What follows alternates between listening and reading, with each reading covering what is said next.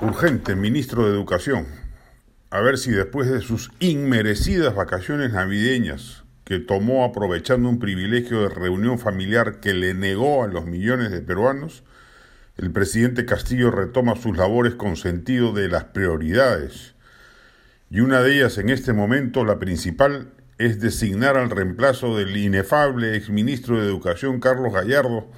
por alguien que se comprometa con la reforma magisterial, la reforma universitaria, la defensa de la SUNEDU, el respeto a la memoria sindical, sin afanes de otorgarle al espurio FENATEP, merced al apoyo estatal, la primacía que en la realidad no tiene, y sobre todo con el retorno a las clases presenciales plenas el próximo año. La gestión de Gallardo ha destrozado la trayectoria institucional del sector y ha comprometido líneas maestras de acción históricas, porque su afán superlativo era otorgarle poder al sindicato vinculado al Moadef,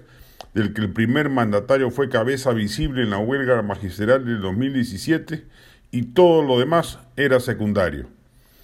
El presidente va a tener que ser capaz de empinarse sobre el respaldo que le brinda el ala magisterial de Perú Libre en el Congreso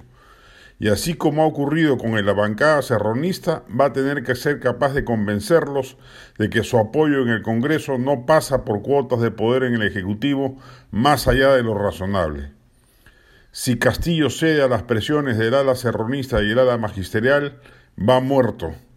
porque más temprano que tarde las bancadas de centros que hasta el momento lo han apoyado, lo van a abandonar y cuando eso ocurra la vacancia caerá por su propio peso al menor escándalo con indicios de corrupción presidencial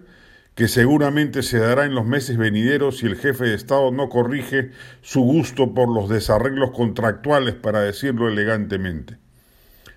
Un ministro de Educación independiente, técnico, con conocimiento del sector, convocante, comprometido con las únicas reformas desplegadas en las últimas décadas, como han sido la reforma magisterial y la universitaria, es lo que el imperativo actual señala. Si desoye ese mandato, Castillo una vez más habrá demostrado la mala madera política de la que está hecho y colocará en perspectiva igual o mayor zozobra política de la que el país ha vivido en los últimos meses.